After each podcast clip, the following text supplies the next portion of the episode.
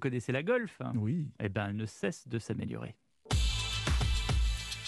Chers amis, vous êtes nombreux à ne plus comprendre entre les voitures essence, diesel, hybride, pas hybride, hybride rechargeable, hybride classique. Eh bien, voici un exemple qui vous fera euh, comprendre que tout n'est pas si simple en effet.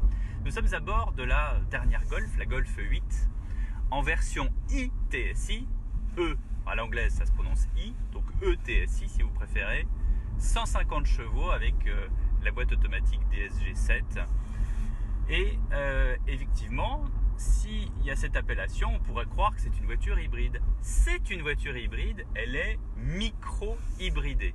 Alors qu'est-ce micro-hybridé ben, Ça veut dire qu'il y a un petit alternateur pardon, qui fait que la voiture, effectivement, au démarrage ou euh, selon certaines situations dans lesquelles se retrouve le moteur, impulse la voiture et oui, ça permet de faire des économies puisque cette, petite force électrique permet d'entraîner la voiture un peu plus vite.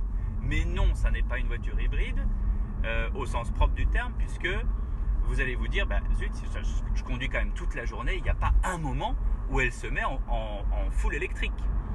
Ben voilà. Et donc ça, vous voyez, c'est quand même l'avenir des voitures. Nous avons la gamme Golf avec euh, plusieurs moteurs et ce moteur au top de la gamme où on s'est dit bah, 150 chevaux c'est quand même beaucoup pour, euh, pour un segment C on va lui mettre une micro-hybridation et c'est ainsi qu'est née cette micro-hybridation sur cette Golf 150 chevaux euh, pas beaucoup de choses à vous dire sur cette Golf 2020-2021 puisque nous avons fait l'essai dans Touroule il y a 6 mois lorsque cette voiture est sortie c'est une voiture de 4,28 m, donc la Golf a vraiment vraiment grossi depuis 1974.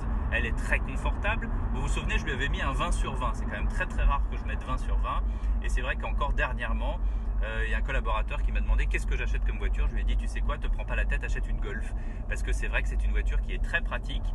Elle est très très silencieuse, elle est très confortable, elle consomme un petit peu moins par rapport aux 150 chevaux euh, de la Golf 7 qu'il y avait précédemment. C'est donc une voiture vraiment à part entière. Après, pour les grandes familles, c'est déconseillé parce que évidemment, évidemment, euh, on n'a pas la place qu'on a dans un SUV, même de petit gabarit. Donc sur cette euh, micro-hybridation, puisque c'est ça le sujet aujourd'hui, vous pouvez y aller parce que c'est l'avenir. On n'aura plus de moteur essence classique, on n'aura plus ces, ces moteurs polluants. Donc on a cette micro-hybridation, mais euh, ne vous leurrez pas, c'est pas une voiture hybride à part entière.